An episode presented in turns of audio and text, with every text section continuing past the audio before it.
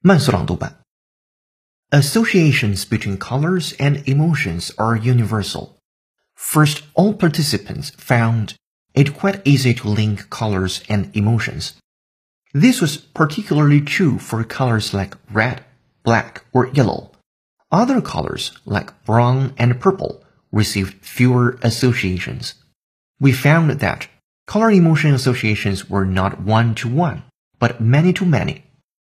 Participants did not select one emotion for a color, but often chose several emotions.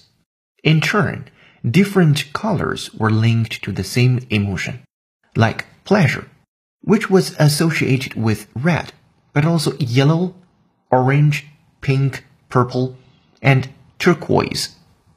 What you can also see is that most colors were associated with positive emotions only brown, gray, and black, that is, darker colors, were associated with negative emotions.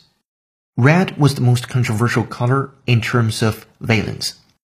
For some, it was a very positive color, the color of passion, love, and desire. For others, it was a negative color, the color of danger, anger, and hate. 本节课程就到这里，浩浩老师恭喜你又进步了。